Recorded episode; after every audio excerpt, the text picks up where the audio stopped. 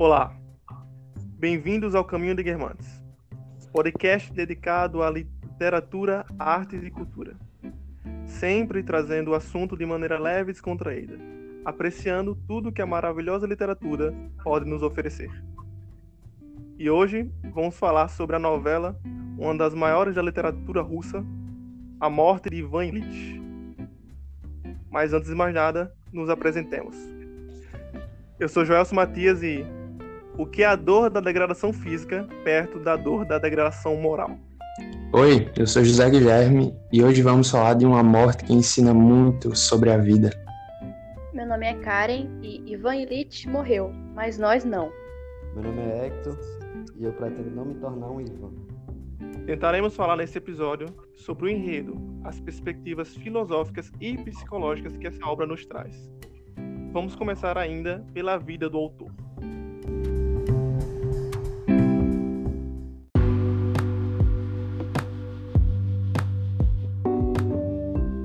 Nikolaevich Tolstói foi um escritor russo, nascido em 1828.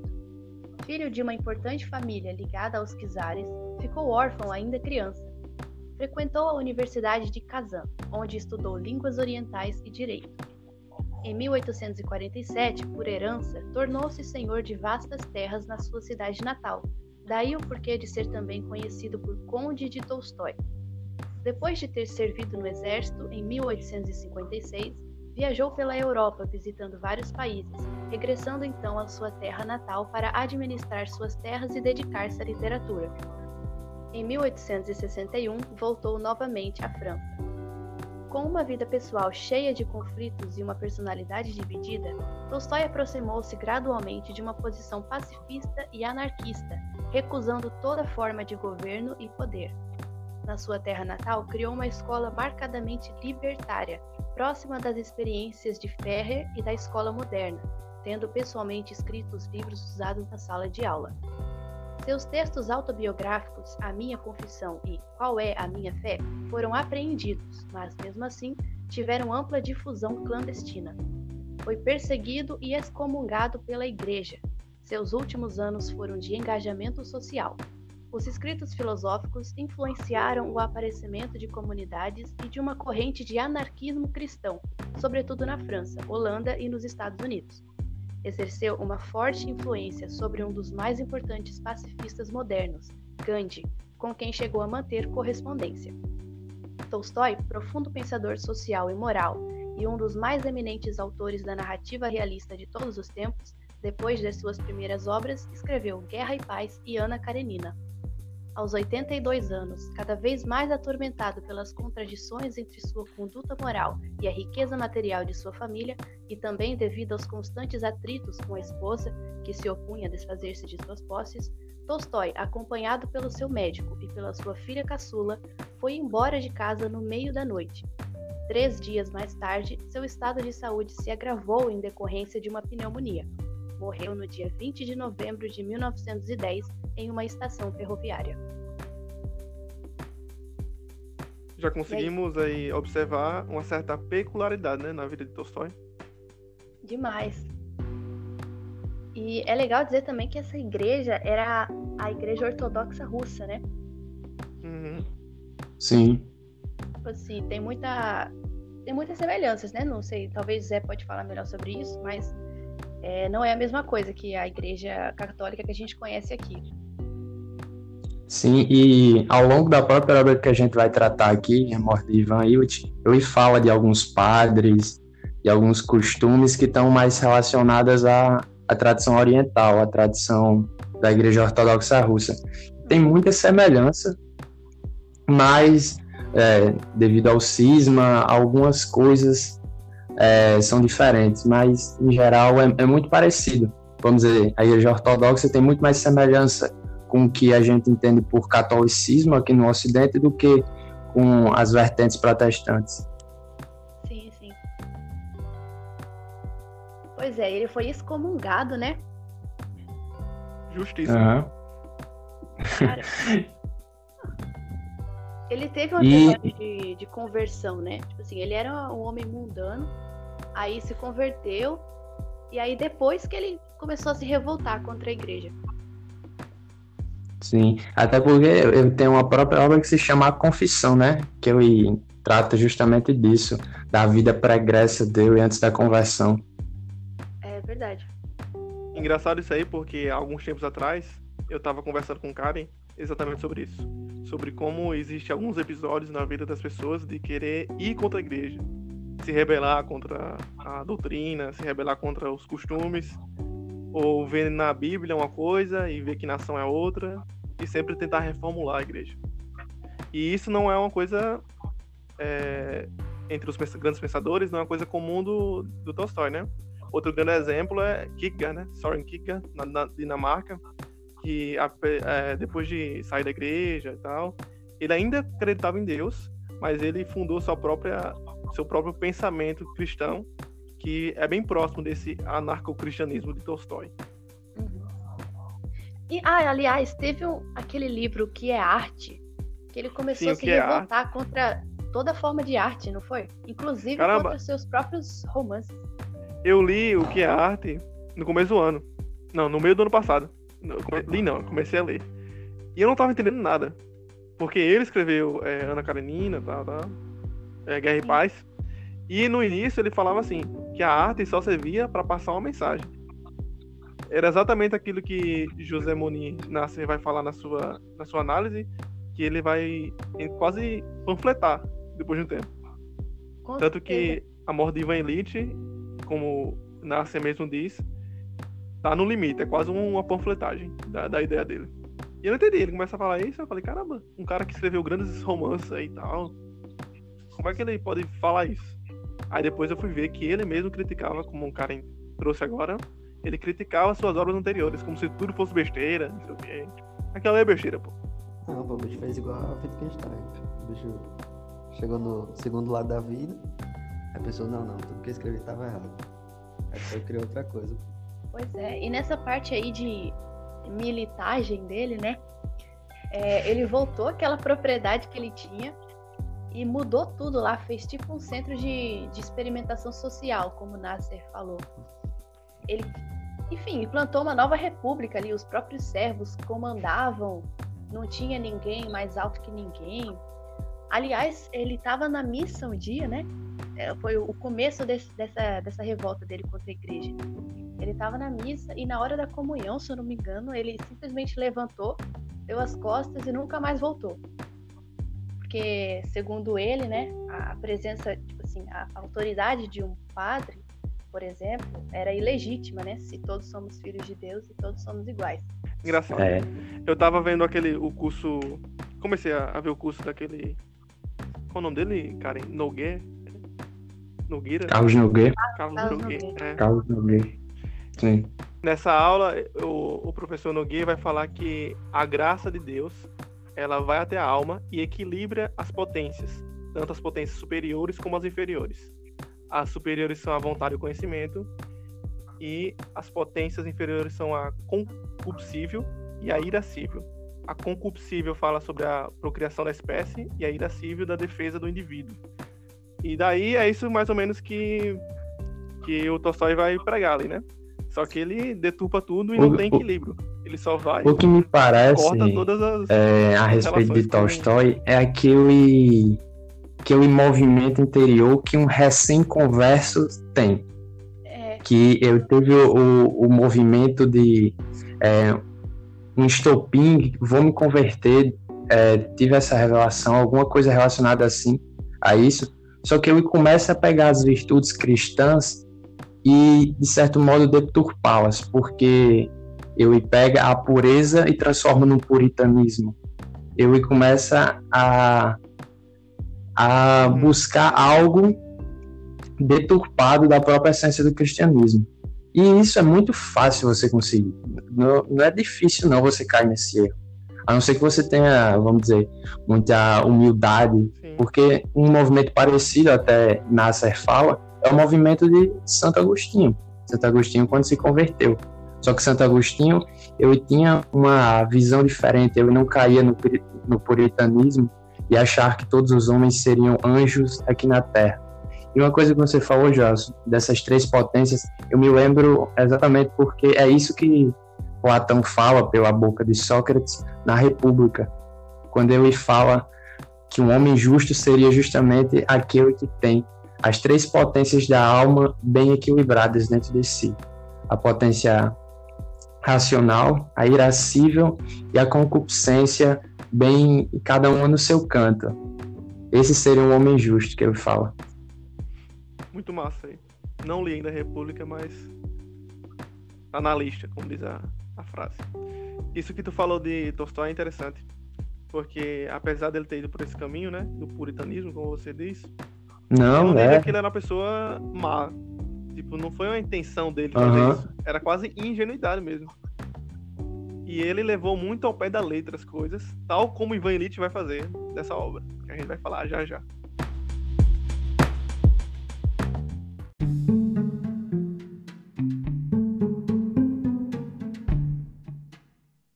A Morte de Ivan Illich é uma novela de 12 capítulos de Liev Tolstói, publicada pela primeira vez em 1886. Considerada uma das obras-primas da literatura, foi escrita logo após sua conversão religiosa do final da década de 1870, em que o velho escritor critica as convenções familistas e as aparências sociais, a superficialidade e a hipocrisia da alta sociedade. Ivan Illich era um funcionário público respeitado e influente, na casa dos 50 anos, quando faleceu de uma doença no rim. O livro começa por narrar o velório e segue retomando toda a sua vida até o momento em que ele se depara, frente a frente, com sua morte. Eu não sei se, se Joelson vai lembrar, mas a gente leu no, no início da quarentena é, livro chamado Primeiro Amor, de Turgenev. E o início do livro, do, do Primeiro Amor, é o mesmo do início do livro A Morte de Ivan Illich. Então, como é que acontece? Tem, tem um grupo de Justamente, amigos mano. conversando sobre qualquer Justamente coisa. No caso do, do Ivan Illich, eles estavam estavam lá conversando. E aí alguém dá uma notícia, ou alguém faz uma pergunta. No caso do, do Primeiro Amor de Turgenev, o cara fez uma pergunta sobre para o pessoal falar sobre como é que tinha sido o primeiro amor deles, enfim. E no caso do, do Tolstói, já no A Morte de Ivan Illich, alguém anuncia a morte do personagem que já está no título. E a partir disso eles começam a debater lá sobre essa questão da morte dele. É, eles já sabiam que o Ivan Illich estava doente, né, já faz um tempo, ele estava sofrendo e tal.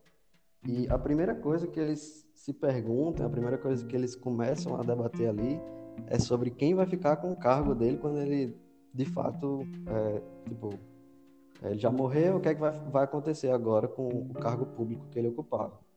E aí eles, um ou outro fica pensando, ah, caramba, eu podia pegar esse cargo, né? Eu podia ficar mais, é, ganhar mais dinheiro, enfim. E esse primeiro capítulo é centrado, enfim, nesse, nessa conversa desses, é, desses amigos que estão ali debatendo sobre quem vai pegar esse cargo. E aí um, um deles vai até o funeral né, do Illich. Eu, para mim, boy, é, o que fica mais latente nesse começo é justamente a indiferença dos colegas dele frente à morte de Ivan Illich. Porque eles, eles vão, cumprem as formalidades de ir no enterro, mas é de uma indiferença, todo, toda a narração do, do velório e tudo é de uma indiferença latente. Exatamente. A falta de empatia é um, é um tema que vai discorrer tu- durante toda a obra. Inclusive, Ah, vai ser demonstrado no próprio Ivan Illich. Só que aí no início a gente já tem um gostinho disso, porque Uhum. você vê que os caras não estão nem aí. Eles estão lá discutindo como o Hector falou. Eles têm até uma reação Ah, que é a seguinte: falar disso agora. antes ele do que eu. Perfeito. E esse, esse tema, né, de tipo, ah, é, ainda bem que foi ele, não eu. Ele aparece durante toda a obra e não necessariamente apenas nesses personagens. né? Acho que o próprio Ivan Illich é um exemplo de, de que em Uhum. muita, muitos casos do livro ele, ele chega a pensar coisas parecidas. Ainda bem que foi ele, não fui eu. É, ele está sempre se distanciando nesse ponto, né? É. Para manter a- as aparências sociais, digamos assim, e para manter, como ele mesmo fala, uma vida agradável e socialmente é, adequada. E nessa parte que começam as desculpas, né? Porque, Isso aí já. não, mas agora a gente tem que cumprir todas aquelas formalidades, né? Visitar a viúva. Não, mas eu moro muito longe. Não, você mora longe. E é totalmente ninguém está pensando naquele que há pouco tempo era amigo deles e estava ali com eles. Isso aí, até certo modo, a gente já pode ver um desenho de uma crítica ao direito e à forma do, da justiça na Rússia. A máquina funciona, você não liga para as pessoas que estão ali, só o sistema tem que funcionar. Exatamente isso. É, O importante é faz se Ivan é Illich que vai pegar morreu. o cargo, pô. É verdade. ser É, agora, agora é dar baixa na carteira, se É, preocupar com a herança da viúva, vida que segue. Então, aí quando esse amigo é o colega, segundo o livro, é o colega mais próximo dele, né? É Piotr Ivanovich. Ele vai pra casa da, da viúva, que é onde tá o morto, e aí começa, né, uma descrição muito muito realista assim da, daquele processo todo. Diz que ele mal sabia fazer o sinal da cruz, mas sabia que era isso que ele tinha que fazer. Então ele fazia. Aí é, sabia que tinha que falar alguma coisa para a viúva para tentar consolar, então ele falava. A, a coisa narrada de uma forma muito mecânica. Caramba, isso que você falou, exatamente, exatamente, esse ponto aí, cara, isso é muito bom. Porque Tolstói faz isso. E a falta de empatia tá na descrição do Tolstói também. Porque é o seguinte, ele vai falar alguma coisa pra viúva. Ele chega no quarto, tem duas mulheres conversando. O que elas cochicham uma pra outra? Alguma coisa. Ele chega perto do defunto, tem um padre falando o quê? Alguma coisa. Verdade. Não importa o que é. Só tô aqui fazendo o meu. Enquanto isso, ele tá pensando no jogo de mais tarde, né? Nossa, Isso E jogar carta. Bridge, já né? tá. Jogar bridge. e ele vai com um amigo dele, que eu não Schwartz. consigo pronunciar o nome dele agora. ah, peraí. Schu- Schwartz, Schu- sei lá, Schwartz. Schwartz. Sei lá. E esse cara, ele fica tipo na sala de espera, É, bota as mãos na cabeça, Meu Deus do céu. joga as pernas pra frente e fica lá. Dá pra imaginar se ele senta todo relaxado na cadeira, abre as pernas, bota as mãos atrás da, cabeça e ainda fica olhando pro Isso. colega, né? Com aquele olhar de que horas que vai ser o jogo hoje? Eu tô entediado, vamos pra casa. E o que mais me deixa aflito naquela descrição todinha é porque ele vai passando pelos cômodos, vê o morto, e você não consegue observar ninguém que esteja dando a mínima para aquela situação. Porque quando a viúva vai falar com ele, é para ver alguma coisa relativa à herança, do que ela tem direito e tal, e frases Uhum. prontas. Parece que cada fala ali é um jogo, né? Aham. Parece que cada fala ali E foi ninguém maquinado. tá ali. Talvez o filho dele, que tem uma passagem onde ele bate os olhos com o filho do Ivan Illich. Talvez ele, mas é muita, muita indiferença naquela sala dos que deviam ser os familiares e os amigos. Isso é muito pesado mesmo. É, ainda sobre essa cena aí do, do velório, duas coisas me chamaram a atenção. Que foi o cheiro de, de um corpo é, em putrefa- putrefação, que ele fala, e a gente não imagina muito isso hoje em dia nos velórios, já que temos uma, entre aspas, tecnologia que impede que o cheiro se espalhe. E isso não acontecia naquele tempo, né? Com certeza estava lá um morto lá, seco, fedendo, e ele descreve isso também. E outra coisa muito interessante é o, uma descrição que, que o narrador vai fazer sobre um relógio. Um relógio na sala de estar, que Ivan Illich muito gostava. Já falando um pouco sobre como Uhum. o tempo é trabalhado nessa obra. E a- o, o Tolstói faz parte da, da escola realismo, né? Não sei se dá pra enquadrar. Mas essa descrição da morte é extremamente realista. Tipo assim, ele fala com uma indiferença tão grande. O morto jazia como sempre jazem os mortos. Tipo assim, era mais um no meio de, de tantos que morrem todos os dias. Só que, além dessa descrição é, detalhada e indiferente do Tolstói, ele adiciona uma coisa mais profunda, uma, sei lá, um caráter psicológico, aquela expressão quando ele diz assim: no rosto havia a expressão de que aquilo que tivera que ser feito fora feito e bem feito. Além disso, nessa expressão havia também uma recriminação ou lembrança aos vivos. É como se ali na, na descrição crua e fria né, da, daquela morte, ele já adicionasse um pouco do, do caráter do Ivan Illich, do homem que ele foi durante a vida. Massa, acho que já pegando essa parte da descrição dele, eh, já entra um do- dos pontos mais importantes da gente falar aqui, que é basicamente o seguinte. O que acontece na obra não importa, assim. A, o que realmente importa dessa obra é como, é, como essa parte é contada e Ah. qual é a mensagem por trás. Então, pode até assustar um pouco alguns leitores que o, o título da obra já diz, digamos assim, o spoiler principal. Mas é justamente para você desprender dessa noção de, de saber o que é está acontecendo, para você realmente é, aproveitar o processo. Apesar de que é um processo de morte, você vai realmente é, extrair o que o autor queria passar por ali. Isso que a gente pode levar como lição para as grandes leituras. Que esse é o objetivo do nosso projeto aqui, né? Do Caminho de Guermantes. Porque muitas das grandes leituras não importa o final da história. Não importa exatamente a- o plot twist. Isso é mais coisa de, de fantasia atual, ficção científica mais atual. Não tirando o valor delas, mas muitas histórias escritas hoje em dia Na surpresa. muito No no, plot final. É. Como se o, o próprio escritor e seu, e seu estilo não conseguisse sustentar toda a obra. Uma das primeiras frases do livro é Ivan Illich morreu. Pronto. Se você estivesse procurando o final, você podia fechar o livro ali já, que já acabou a história. Mas justamente aí que começa. Exato.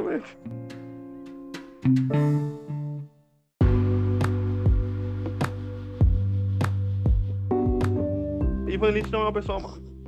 O cara é de boa, Não, ele quer Trabalha. pô. só quer chegar em casa e relaxar. Quer jogar o joguinho dele, tomar o cafezinho dele. Coisa que eu É. faço todo dia, assim, tipo, ah, só quero ficar em paz. pô. Mas isso é o que é mais assustador, né? Tipo assim, ele, como o Nasser falou naquela análise dele, a gente não pode dizer que Ivan Illich era uma pessoa má, ou então falsa, hipócrita. Assim, talvez tenha um pouco de tudo isso dissolvido na sociedade em que ele estava. Agora, como homem em si, o caráter dele não era, não era assim. Ele- tudo que ele fazia, ele fazia por pensar que era certo. Sim. E assim, às vezes nossas inspirações são por causa disso. Fazer o que é certo. E eu ouso dizer que se o mundo tivesse mais Ivan Seria triste pra o mundo caramba. seria um pouquinho melhor. Só que mesmo assim não seria o perfeito. Não seria o ideal. Ah, sim, com certeza. Mas seria um pouquinho melhor porque ele se esforça no que ele faz, sabe? Mas E assim, eu lembro, fazendo um paralelo com Dostoevsky, tal como Dostoevsky demonstra que a inteligência não é, não é moralidade, não é virtude, ele sempre pega personagens inteligentes e mostra que do melhor dos berços pode vir o mal. Exato. Também a gente mostra aí que tem uma vida regrada, não é exatamente. é tudo muito mecânico na vida dele. Desde o momento que eu ia- saio para estudar até eu arranjar o emprego, eu casar, tudo, tudo na vida dele é muito mecânico, É. no E automático. além de mecânico, E é tudo Isso. muito cômodo. E ele era uma pessoa que cumpria essas coisas, ele cumpria o dever. Só que não tinha fundamento nenhum. Por isso que eu digo que é superficial. Porque ele não tinha nenhuma razão verdadeira para fazer aquilo que ele fazia. O livro diz que ele era severo, severo cumpridor do que considerava seu dever. E ele considerava seu dever tudo que era assim considerado pelas pessoas de posição elevada. Então ele estava sempre olhando por uma camada mais elevada da sociedade e tentando parecer com eles. E talvez uma, uma consequência disso foi é, as regras, né? Tipo assim, mas nunca tinha nenhum fundamento do que ele fazia. E o relacionamento dele é, é sensacional, porque eu em nenhum momento eu penso em se casar com a mulher. Eu tá fler- flertando, aí de repente eu paro e penso, por que não me casar? É. Por que não me casar? Aí Engraçado, pô. estamos aqui já. Estamos aqui já, né? Ela é a mulher mais bonita da, da região, o pai dela tem posses. É. É tá- cômodo, tá é cômodo. vamos casar. É bom, já deu pra entender aqui que ele era um cara superficial, que era um cara dedicado ao trabalho, que ele gostava de imitar a alta sociedade, se sentir bem aceito. Ele gostava de ser bem visto, né? Tipo assim, ele era gostado por todos, admirado por todos. Assim, quando você faz a análise final de Ivan Illich, pra ver como ele chegou nessa decadência, nos parece que ele é uma pessoa bem reprimida, certo? E ele é. Só que quando ele conta a história do início, a gente vê que ele era uma pessoa bem mais espontânea. Ele ia pra festa, ele fala, ah, ia pra festa com os soldados, ia na cidade, sei lá. Ele gostava de dançar. Ele era uma pessoa bem ativa, ele ia pras festas, ele gostava de conversar com as pessoas. Ele, apesar de ser bem reservado, em algumas, alguns momentos era bem ativo e gostava de fazer piadas, bem humorado até certo ponto.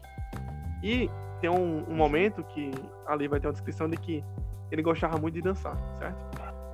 Só que desde que ele, é, ele se tornou magistrado, ele parou de dançar. Como se isso fosse demonstrar um pouco mais de responsabilidade, autoridade, sabe?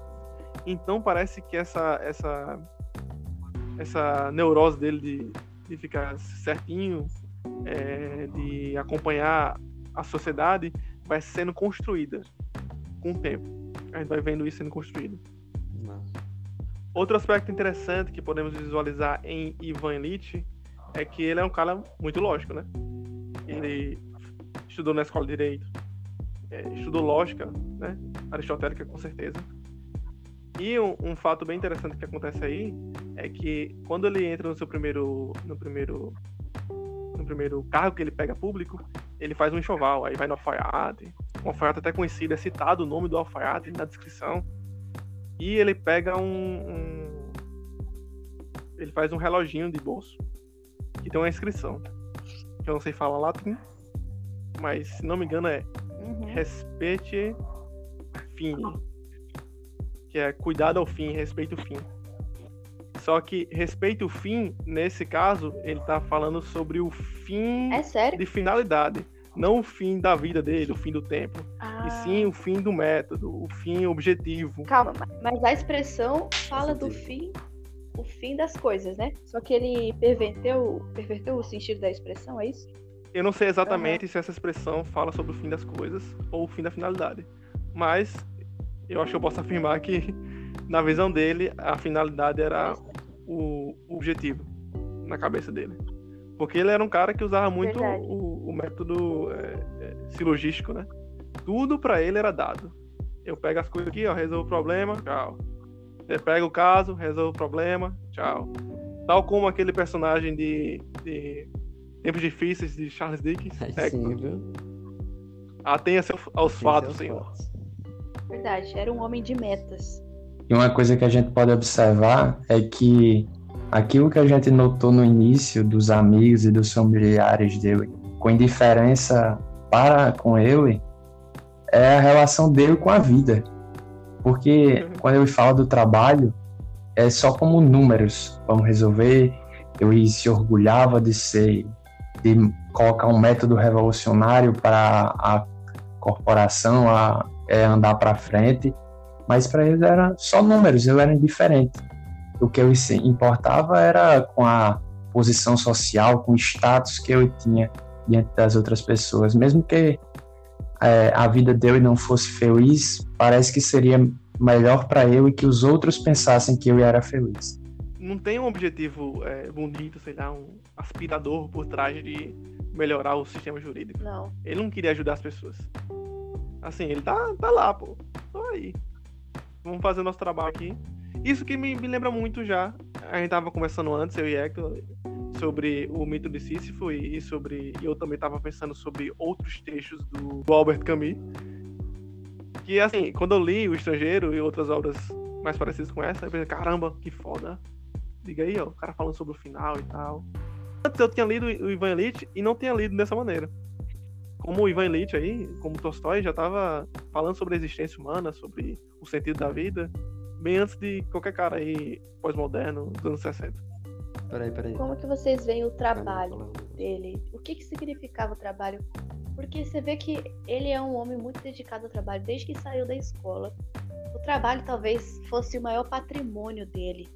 Tanto é que quando o casamento começou a ruir, logo nos primeiros anos, vieram os filhos e ele, nossa, teve um casamento péssimo, uma relação horrível com a esposa. E os filhos, nada disso. Então ele, quando se aborrecia, ele, se, ele voltava pro trabalho, corria pro trabalho e fazia daquilo o consolo. Era uma espécie de passatempo para ele. É. A válvula de escape, assim como o jogo. Sim, o jogo. Pode crer. E tomar um cafezinho, que é muito bom também. Concordo com ele. cafezinho.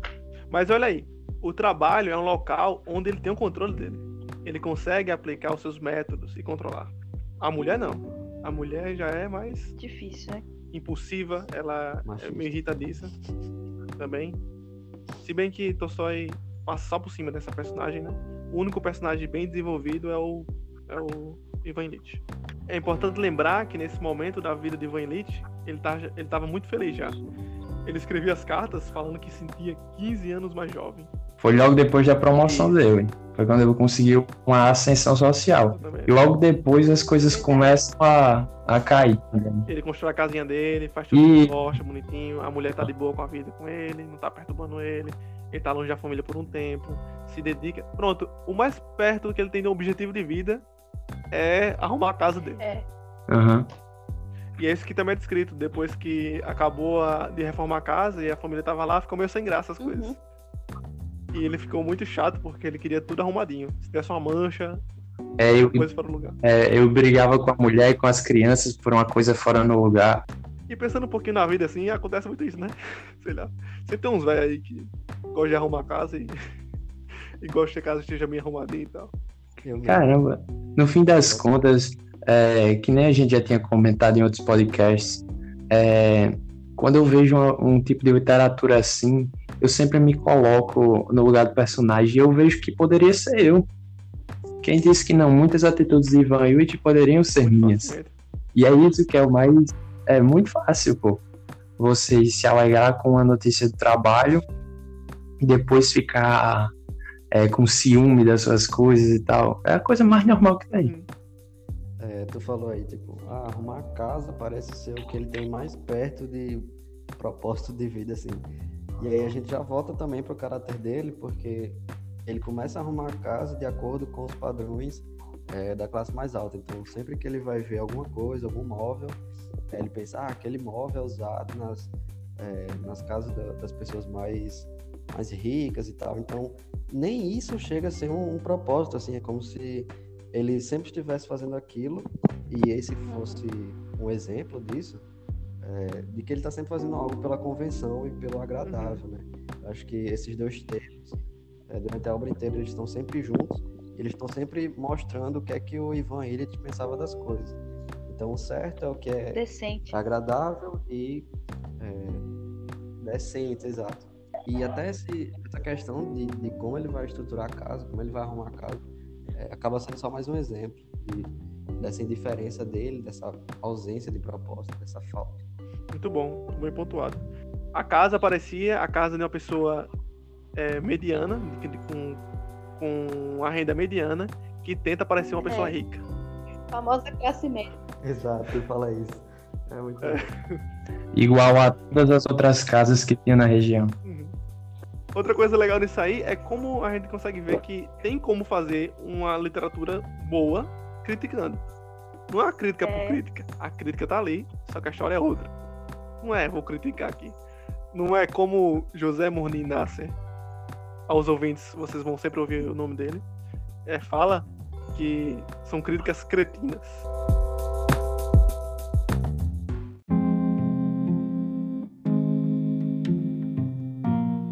quando ele ele cai da escada, né? Vamos falar do doença agora. O que, que acontece?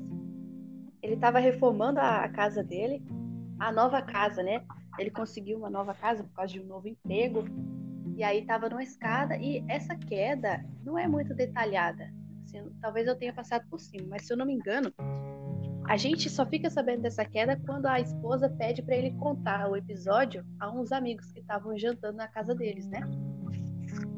Uhum. Acaba que ele caiu da escada e sentiu alguma coisa na lateral. Mas isso bastou, nunca mais se falou dessa queda.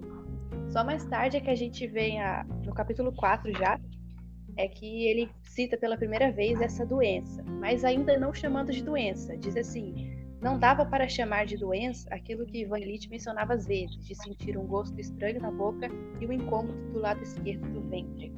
Certo. É, beleza, ele teve um acidente lá, é, enquanto mostrava lá o, o, ajudante dele como é que ia fazer uma parte da cortina, alguma coisa assim. É, ele tem esse acidente, bate de lado, começa a sentir a dor, é, ele retrata lá que ele começa a sentir o um gosto estranho na boca, enfim, aí essas coisas vão passando, ele fica acamado por um tempo, é, a família chama o médico, o médico não, o médico não sabe dizer o que é, chama outro médico. É, ele começa a conversar com os médicos e, e, assim, nem os médicos sabem dizer o que é nem eles, é, de certa forma, eles nem se dignam a falar para ele que não sabe. Tipo, é, ele fica se perguntando, é algo muito, muito crítico, alguma coisa assim. E, e eles nunca respondem, eles não sabem é, dizer e eles não se, se permitem falar para ele que, que não tem como ter uma, uma afirmativa se aquilo é crítico ou não, porque eles não sabem. Então ele fica nessa dúvida e aí vai desenvolvendo até que chega o ponto que ele pensa, certo?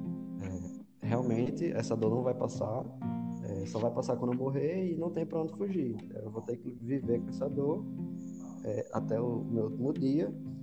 E é aí que a gente começa a ter realmente o, o, o, o eixo do livro, né? Que são as reflexões dele, é, sentindo aquela dor, prestes a morrer.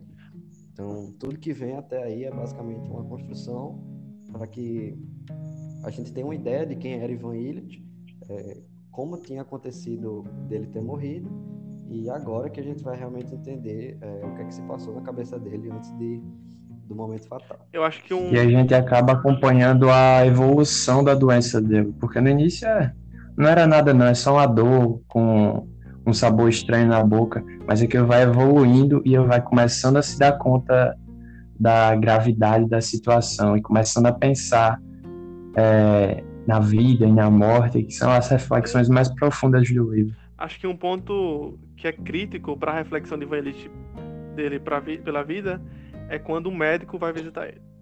Porque é o seguinte, nesse momento, Ivan Elite basicamente vai provar do próprio remédio. Do próprio remédio, não, do próprio veneno.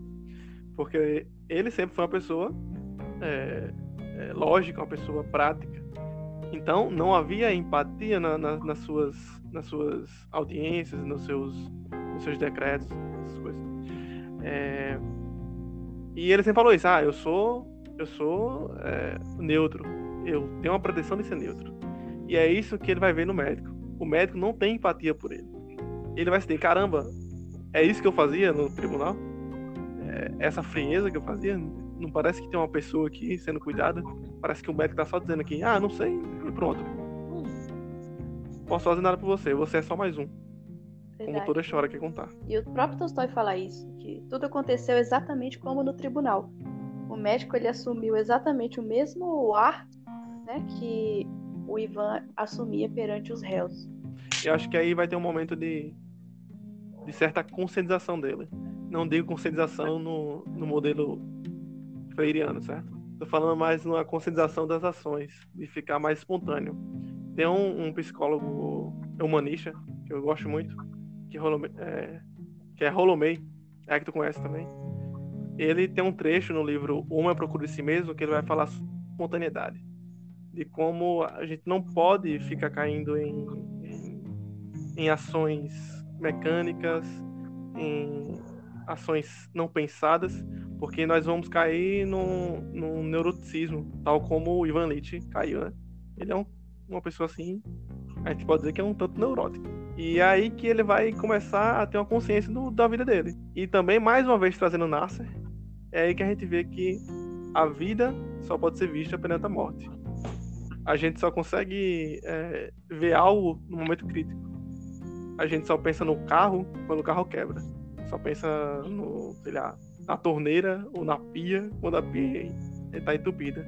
Nunca pensamos sobre é. como algo funciona antes dela parar de funcionar. E a doença? Exatamente. E eu acho que aqui... A doença, eu ia dizer ah, pode falar, cara. durante a novela toda, ela é vista como um objeto de mudança de perspectiva. Isso começa logo que ele visita pela primeira vez o médico. Porque diz assim que quando ele estava voltando para casa, ele foi né, num coche, né, uma espécie de carroça, e ele olhava para a paisagem e pela primeira vez Ivan Elite achou tudo na rua triste. Os cocheiros eram tristes, as casas eram tristes, as pessoas eram tristes, as lojas eram tristes. Então já começa aí, é, é como se pela primeira vez ele tivesse prestado atenção nessas coisas, mas infelizmente de um sentido negativo, né? A primeira coisa que ele viu nisso foi tristeza. É, eu acho que só, só porque o Gelson falou aí do rolo meio, acho que eu vou pegar uma, uma palhinha também. É, nesse mesmo livro, quando ele quando ele está falando um pouco sobre o avanço da ciência em relação às doenças do corpo, é, tem um momento que ele fala que assim Enquanto a, a ciência e a, é, tudo que a gente tem de conhecimento de farmacologia, enfim, esse tipo de coisa, é, forem cada vez mais anulando as doenças do corpo, a gente, de certa forma, acaba balanceando e tendo mais problemas no lado é, psicológico. Então, o que é que acontece aí com o Ivan Illich? Né? Ele não sabe o que é que, o que, é que ele está doente, o que é que, que vai fazer ele morrer, enfim. E o que gera nele é simplesmente angústia. Ele não sabe o que, é que vai acontecer e, e, ele começa a nutrir essa angústia. Ele não sabe mais por que, que ele está vivendo, por que, que Deus fez isso com ele, enfim. É, ele começa a nutrir essa angústia psicológica, enquanto que nem o avanço da ciência poderia realmente ter curado esse, esse, mal, esse mal. É, isso explica o porquê é tão difícil falar sobre físico. a morte nos dias de hoje. E deve ser também difícil ler a morte de Benite, né? É um tema um tanto pesado, apesar de não ser escrito de tal forma se você ler friamente. Mas hoje em dia a gente tem uma proteção é, médica grande. É, as pessoas não morrem como no, nesse tempo, né? Então, essas pessoas desse tempo já estavam mais acostumadas com a morte do que a gente. E mesmo assim, foi um baque para o próprio Venlit. Imagina as pessoas do nosso tempo. E nesse momento, nesse momento, me parece que ele começa a ter duas perspectivas. A primeira é essa angústia grave diante da vida. E depois é quase que uma indignação, porque tem uma, uma personagem que a gente ainda não falou muito, mas que é a filha dele, e a filha dele, no momento, vamos dizer assim, que eu mais precisava, não estava nem aí pro pai. Estava preocupada com o casamento dela, que iria acontecer com o noivo dela. E aquilo começa a, a trabalhar dentro de Ivan Illich, que ele fica indignado com aquela situação, ao mesmo tempo que está angustiado com se deparar naquela situação impotente. Eu pensei um pouquinho assim, quase em defesa dela. Até pensei assim, ah, ela poderia, sei lá, estar tá tentando prover alguma forma de sobrevivência após a morte do pai. Só que não, é simplesmente falta de empatia mesmo, assim. É o que parece, né? Uhum. E aí a gente tem mais uma vez tudo que ele praticou durante a vida dele se voltando contra ele. Basicamente, né? Ele tinha sido indiferente a todos na vida até agora ele tinha colocado a lógica e todos os aspectos do é, mais racionais, digamos assim, à frente de tudo. E agora ele nem tem mais o, a empatia que ele de fato deixou de ter ao longo da vida. Ele não tem nem dos outros, nem, nem com ele mesmo em alguns momentos. Ele também não tem a segurança da ciência, a segurança do lado racional, para garantir que ele vai deixar de ter aquela dor, para garantir que ele vai melhorar. Então, é, é, é como se tudo que ele tinha construído até ali é, desmorona justamente por não ter nenhum fundamento é, de algum propósito na vida dele, desmorona justamente por ser é, fútil, simples. E ele chega numa e, parte da vida onde a sua lógica não serve de nada, onde o silogismo não serve mais para nada. A racionalidade que você acabou de pontuar não é aplicável naquele momento. E a melhor parte disso é que, não sei se você lembra, mas tem um exemplo lá que ele muito bom isso aí. Quando ele estava no início do estudo de direito, ele estava estudando lógica lá, silogismo, e ele vê o exemplo no livro é, aquele, daquele velho silogismo aristotélico de que é, todo homem é mortal. É, Sócrates é homem, portanto, Sócrates Caio. É. E aí, e aí é, o que é que acontece? Né? Ele vê isso e ele fica sem nenhuma, sem nenhuma perspectiva de, de como contornar isso de uma maneira lógica ele nunca tinha se imaginado como sendo é, o Sócrates que é mortal, entendeu? Ele nunca tinha se colocado no lugar de que em algum momento ele vai morrer e que ele precisa fazer da vida uma coisa valiosa. E aí ele, ele tem esse momento de, de lembrança sobre o que ele tinha estudado e ele fica indignado, ele fica, Pô, mas eu não sou é. o Sócrates, o que, é que tem a ver? Por que, que eu vou morrer? Porque, Porque o Sócrates é, é, alguém abstrato, é algo que não é sensível naquele momento. Quando você transfere aquilo para sua própria vida, ou até mesmo para um ente querido, aquilo muda de figura, deixa de ser um número, deixa de ser um silogismo e passa a ser algo real na sua vida. E é exatamente isso que acontece com os amigos dele. Então, quando ele morre, alguém anuncia que ele morreu. Exatamente. Os amigos dele também nunca pensam que isso é. pode acontecer com ele. Isso ele, ele vai dizendo ao longo do livro várias vezes. Tipo, ah, foi o Ivan que morreu, não fui eu. A primeira vai, reação vai, que ele vai. tem diante da morte é a de fuga, né? Assim, todo mundo é mortal. Caio era uma pessoa e uma pessoa é mortal, então Caio é mortal. Mas eu não sou Caio. Eu não sou uma pessoa normal, entendeu? A toda vida ele, ele quis ser uma pessoa diferente. Então ele pensava que se ele não era Caio, ele também não morreria. E lendo isso, pensando nisso, só conseguia me vir, me vir à cabeça uma coisa. Por exemplo, quando a gente tem uma dor, o que a gente faz? A gente vai na farmácia e compra um analgésico. Mas no, as nossas mães, os nossos pais, eles tinham uma, uma tática ainda melhor para curar a nossa dor. Por exemplo, imagine você é criança, você sente uma dor, se machucou. A minha mãe, pelo menos, o que ela fazia era: Não, Guilherme, tá doendo não. Vai brincar, vai brincar. Esqueça isso. A melhor cura para a dor era justamente não pensar na dor. Só que aí a gente muda de figura. A morte. A morte é uma dor que tem dentro do homem, uma dor ontológica no ser das coisas. Todo mundo sabe aqui que vai morrer. Só que o homem, diante dessa dor, ele pode buscar várias fugas, vários analgésicos. Ele pode buscar, por exemplo, prazer, dinheiro, qualquer outra coisa para suprir essa dor. Mas é, o mais comum o que a gente faz é justamente não pensar. A gente não pensa nessa dor, a gente não tem esse exercício de reflexão de pensar na morte.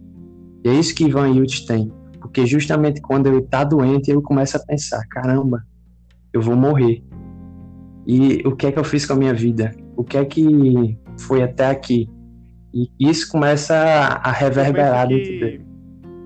Antes as pessoas conseguiam lidar melhor com a morte, certo? Porque antes ah, um, tínhamos sociedades menos céticas. No tempo de Ivan Elite, a gente já tem uma sociedade um pouco mais cética, certo? Então nem todos são religiosos. O próprio Ivan Elite não tem nenhum, nenhum vestígio de religião. Então ele não crê em nada após a morte, após a vida. Não, não, não crê uma vida após a morte, no caso. É isso. É... Enquanto a gente vê vários povos aí que festejam a morte, antigos, né? Tem os celtas que tinham o Sanaim, que é o dia que eles acreditavam em que o mundo dos mortos se conectaria com o mundo dos vivos por uma por uma uma ponte de espadas que as pessoas vão poder visitar. Isso que é bem próximo do que os pré-colombianos faziam na América ali e que se tornou a festa do México, o Dia dos, Dia de los Muertos. É... E a gente vê isso, toda a tradição religiosa tem uma proximidade maior da, da morte do que o nosso pensamento cético é, pós-científico, né? Tem. Justamente. Eu acho que esse é um dos pontos que faz essa leitura, é, por mais de ser simples em termos é, literários, assim, ela acaba sendo muito difícil para quem lê. Né? Eu acho que lidar com todas essas questões que surgem durante a leitura não é tão fácil assim quando a gente pensa. Eu acho que, principalmente naquele momento ali que ele já tem aceitado a dor, já tem aceitado a condição dele, e que ele começa a pensar dessa vez agora, é, relembrar os momentos de infância, que ele ele lembra de que os únicos momentos de, de, conforto que ele teve foi realmente na infância, que quanto mais ele crescia, menos ele ele tinha esse conforto, menos ele tinha essa é, essa vida boa, digamos assim, né? vai ficando cada vez pior. E, e, quem lê vai percebendo essas questões e vai ficando cada vez pior também. Tipo, chega no final do livro e, e o livro termina de maneira súbita, assim, é, deu o seu último suspiro e morreu, pronto. E você fica fica continua pensando naquilo, continua pensando naquela dor, continua pensando em todos os aspectos da infância dele que, que ele conseguiu se reconfortar de alguma maneira naquele momento. E você acaba pensando também na, na sua infância, você pensa na, na maneira como você está levando sua vida. E, e, é um exercício. É, nunca acaba que a leitura em, em, si ela termina, mas você continua dentro do mundo do Ivan Illich e você continua pensando sobre. É o famoso livro é, que fica com você, né? Dele. E, Joelson, o que você tinha falado, eu não sei se você concorda comigo, mas me parece que esse tabu da morte é, moderno vem muito da questão, não, não vamos pensar na morte. Não Justamente. é algo que a gente não sabe, é algo que a ciência não pode chegar, Então, vamos pensar, vamos viver a vida, é, o hoje, e vamos esquecer o resto. Por exemplo, uma coisa, na Idade Média, os cemitérios eram muito mais próximos das comunidades, muito mais próximos da igreja, por exemplo. Você ainda vê um pouquinho disso no interior, talvez, mas nas grandes cidades, metrópoles, a gente vai vendo que os cemitérios ficam longe, ficam distantes. É como se fosse querendo esconder algo, querendo não mostrar que o homem é mortal. Isso que tu falou agora da ciência era exatamente o que eu estava esperando um tempo para falar, que era do mundo cientificista, onde tudo tem que ser testado, tudo tem que ser empírico. Por que eu vou pensar na morte se ela não é testada? Eu não posso testar ela. Então, a pessoa fala: não, não importa, não consigo testar, uhum. não chega lá. E a própria lógica. a própria Quem lógica não, não chega na, no transcendental. Né? Ela tem seu limite. Então, tá aí. Mesmo a filosofia auxiliando até certo ponto a vida de Ivan Illich, ele não conseguiu resolver o problema do transcendental, porque ele não tinha um objetivo. A angústia de Ivan Elite era mais do que a doença, o comportamento que as pessoas ao redor dele tinham, né? Até que a maior briga dele o tempo todo era contra a mentira que ele dizia. E essa palavra se repete muitas vezes: mentira, mentira. E é mais uma vez, tipo assim, aquilo que ele viveu a vida toda, uhum. agora virando contra ele, cara. Não tem, não tem outra explicação. E é, eu ficava se questionando por que essas pessoas vêm aqui, sabem que eu tô doente, fazem perguntas só por convenção, sem que elas, quando perguntam se eu estou bem, não querem saber realmente se eu estou bem. E é nesse momento que surge a empatia dele com um personagem que até então né? não aparece na novela. Ele tem um nome, só não me recordo agora. Uhum. Só que ele era a única pessoa que trazia alegria aos olhos de Ivan Elite a única pessoa que no dia trazia um alívio com o simples ato de levantar as pernas de Ivan Elite, colocar sobre os ombros e deixar Ivan Elite lá relaxado, sem sentir aquela dor que ele sentia durante todo o dia. É, tem um, uma, uma cena que descreve muito bem isso que a gente está falando sobre o fingimento das pessoas quando ia visitar. Não sei se vocês lembram disso, mas é um, um trecho em que ele está deitado na cama lá, gemendo de dor, doente, tem várias pessoas né, no quarto, reunidas. Alguém foi visitar ele, enfim. E eles começam a falar do teatro. Tipo, tem um homem que vira para Ivan Illich e pergunta: Ei, você já viu a atriz tal? Aí ele: O quê? Tipo assim, ele fez uma cara tão, tão indignado com aquilo que foi o um momento assim que ele percebeu, mas meu Deus, que sociedade mequetrefe que eu tava, que fingimento, eles todos que morrendo e eles conversando sobre teatro. Nossa, isso foi revoltante. Mas é engraçado porque pode nos ajudar até a lidar com isso no dia a dia. Porque, sei lá, vai que a gente conhece um caso disso. E normalmente não sabemos como, como se comportar, né? É. Assim, pode até ser que o cara realmente tava nem aí, mas ele também não sabia se comportar. como é que se comporta? e é nessa hora que o criado dele, até é, para quem olha de fora, parece sendo um pouco indelicado, tem uma postura totalmente contrária a isso. E Ivan Illich é, gosta daquilo porque ele não está sendo. Ele não está preocupado com as convenções. Tem até uma hora que ele diz: Não, eu estou aqui segurando sua perna, mas não tem nada não. Você está perto de morrer mesmo. Se não tivesse, até eu, talvez não faria isso. Mas como você está perto de morrer, eu vou fazer isso, né? E aquela sinceridade quase ingênua, é, aquilo toca Ivan Illich. E aqui eu acho que a gente corre o erro de pensar também que, que o criado é como se fosse um, um santo, né? Tipo, ele tá ali sempre é, ajudando todos os dias, mas ele também não é tão, é, digamos assim, ele não se importa tanto com ele, ele tá fazendo aquilo ali mais por. Não é como se ele tivesse. É como você falou, tipo, ele não tava ali ah, eu vou levantar aqui sua perna para você aliviar, é. porque você já vai morrer mesmo, então tudo bem, eu posso fazer isso. Não é como se ele tivesse, caramba, olha só a situação crítica desse homem, é, como é que eu posso fazer para aliviar? Não, é só uma, uma tarefa doméstica que ele está ali realizando.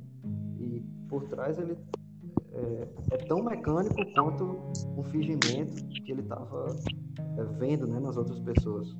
Só que em outros atos, em outras formas. É, então, até pra gente se questionar se ali a verdade que ele procurava não era necessariamente o, a compaixão. Não sei se ele esperava a compaixão daquele povo, porque aquele povo não tinha nenhum sentimento, mas parecia o tempo todo mentir, né? Fugir da verdade. A verdade ali é que ele estava podre, estava morrendo e pronto, que deixasse ele em paz, sabe?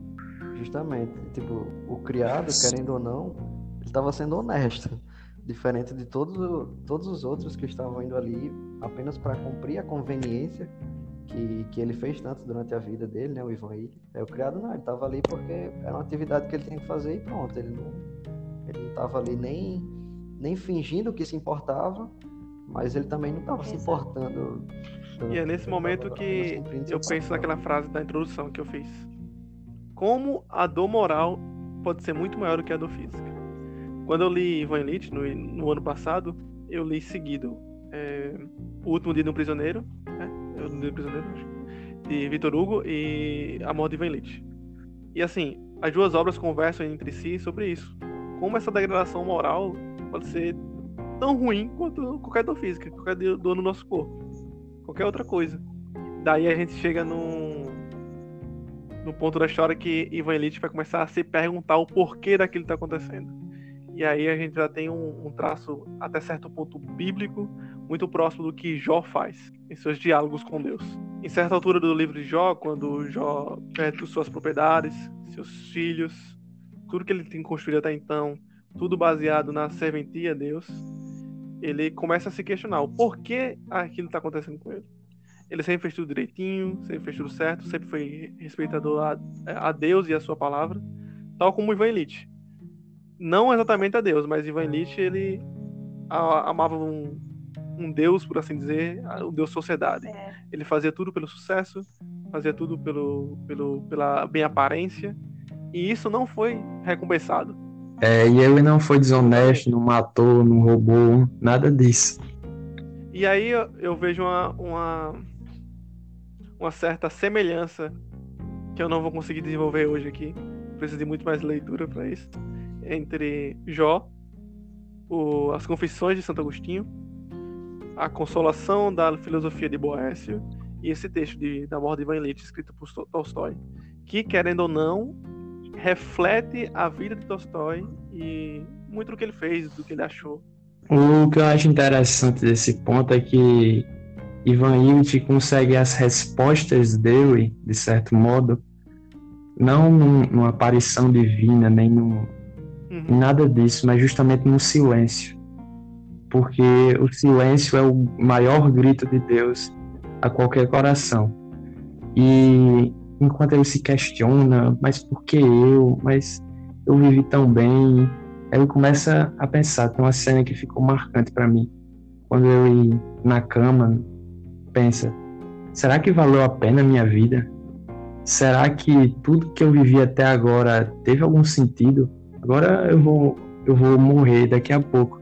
Será que valeu a pena tudo que eu construí? Teve algum sentido?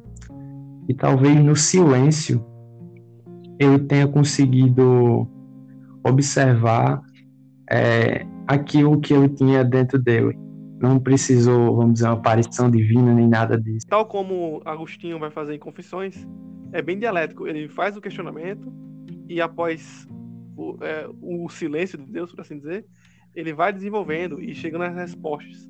É, sabendo tudo que ele estudou, ele vai chegando a algumas certas conclusões que Deus pode o, o apresentar. E tal como Jó, o, o, entre os versículos da Bíblia existe uns o capítulo, o capítulo, os capítulos têm títulos. E no último capítulo de, de Jó, o nome é A Confissão de Jó. E é aí que Jó, tal como o Ivan Illich, ou Ivan Illich, tal como o Jó, vai chegar à conclusão de que ele não é nada e que é, ele pode se arrepender. No último trecho do, do capítulo de, do primeiro capítulo de Jó, desse primeiro trecho sobre a confissão de Jó, ele fala: por isso me abomino e me arrependo no pó e na cinza.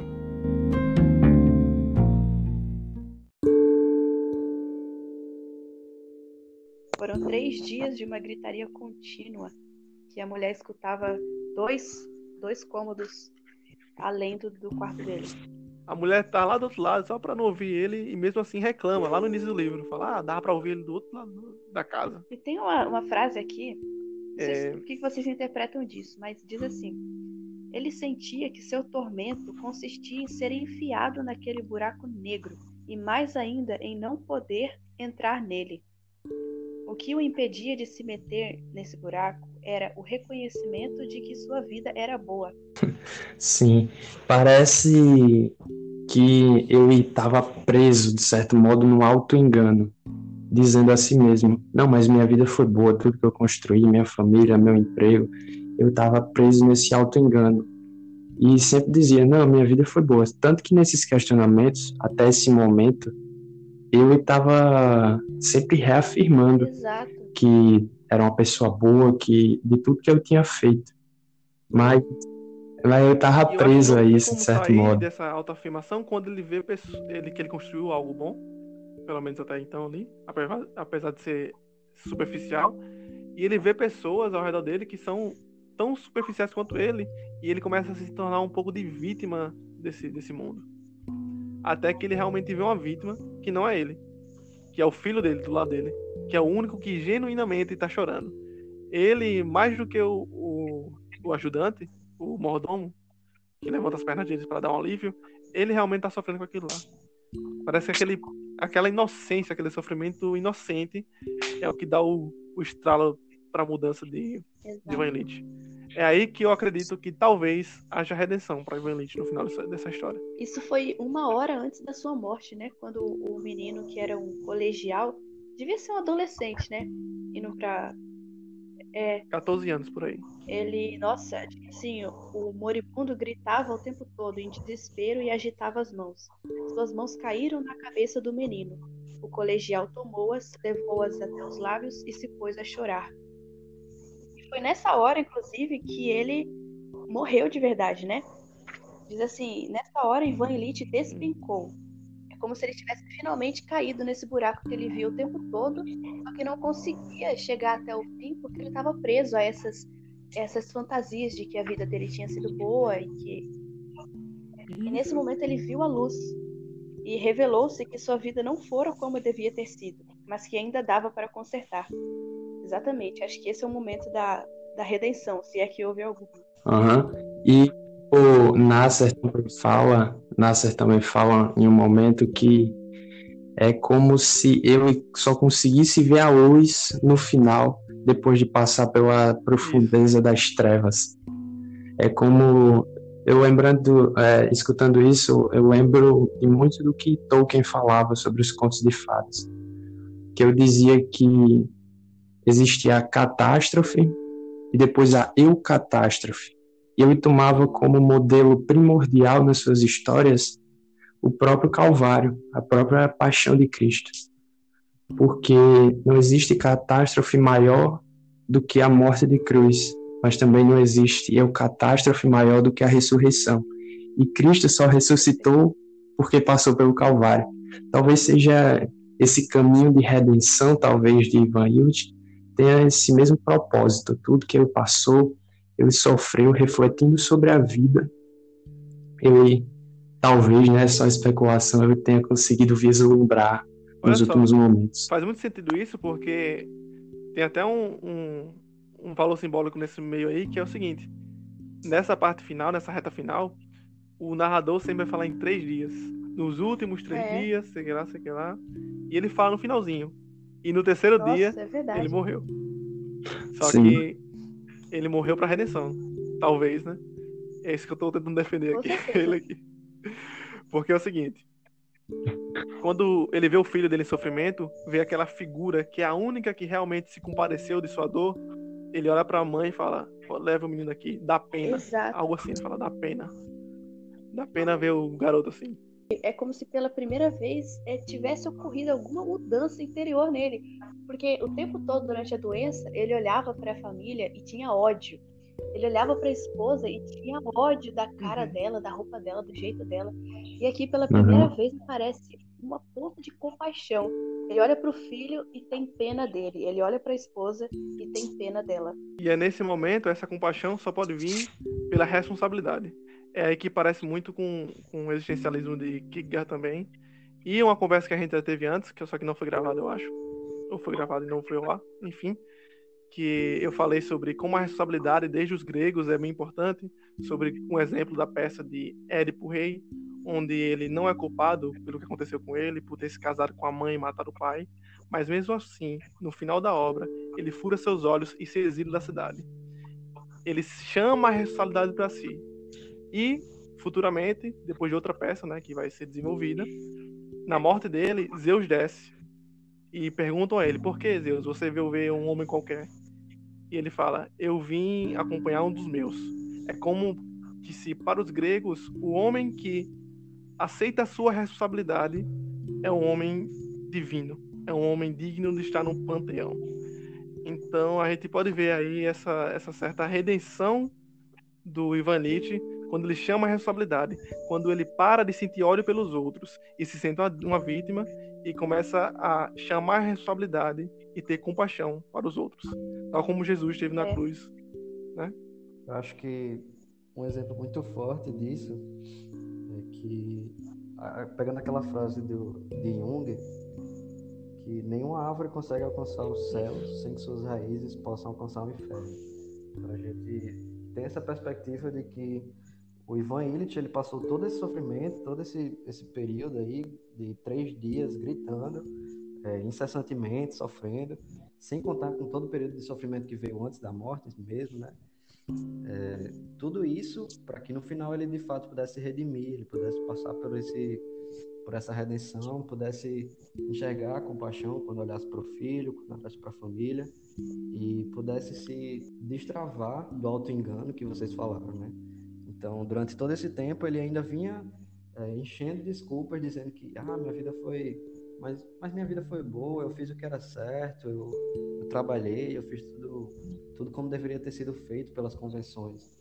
E até então ele estava preso nisso, até que é, quando ele tem esse, esse insight, digamos assim, né, quando ele vê o filho, quando é, o filho beija a mão dele, ele tem todo esse processo de redenção, é que ele pode, enfim, é, passar para outro plano, seja lá o que for. Mas é, até que, que a árvore crescesse a, aos céus, ele precisou chegar até o, o inferno também. Então é, é bem essa imagem de que, que até por exemplo no, na Divina Comédia de Dante, né, ele não pode atingir o paraíso se ele não passar pelo inferno, pelo purgatório. Então isso é muito presente na literatura essa imagem e eu acho que é, é uma o caso de Ivan Illich é um, um, excelente exemplo, se não um dos maiores, de que é, existe essa possibilidade de você enxergar a luz no final, mesmo que, que seja entre período de dor incessante, imensa, de três dias gritando, mas acaba que é possível e, e você precisa achar essa busca, né? Cada um que carregue sua pedra, né?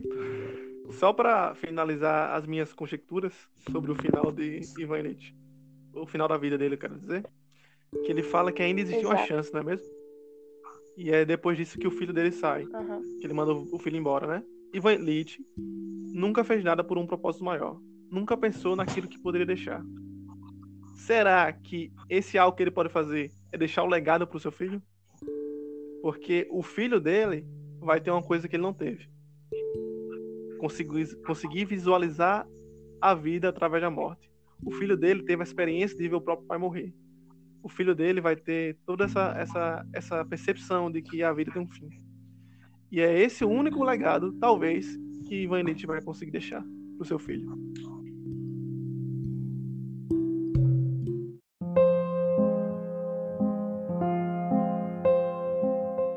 Repente ficou claro para ele que o que o atormentava e não ia embora, estava indo embora de repente, de dois lados, de dez lados, de todos os lados. Eles dão pena, é preciso fazer com que não lhes seja doloroso, livrá-los e livrar-se desse sofrimento. Como é bom e como é simples, ele pensou. E a dor? perguntou a si mesmo. Para onde ela foi? Olha só, cadê você, dor? Pôs-se a prestar atenção. Sim, Eila, Pois bem, que seja a dor. E a morte? Cadê ela? Procurou seu antigo e habitual medo da morte e não o encontrou. Cadê ela? Que morte? Não havia medo algum, pois não havia também a morte. E em vez da morte, havia luz. Então é isso, ele disse de repente em voz alta. Que alegria! Para ele, tudo isso ocorreu em um instante, e o significado desse instante não mais se alterou. Para os presentes, porém, sua agonia se prolongou por mais duas horas. Algo fervilhava em seu peito. Seu corpo mais lento estremecia, depois o fervilhar e o estretor foram rareando. Acabou, disse alguém acima dele. Ele ouviu tais palavras e as repetiu na alma. Acabou a morte, disse para si. Ela não existe mais. Inalou o ar, parou no meio do suspiro, aprumou-se e morreu.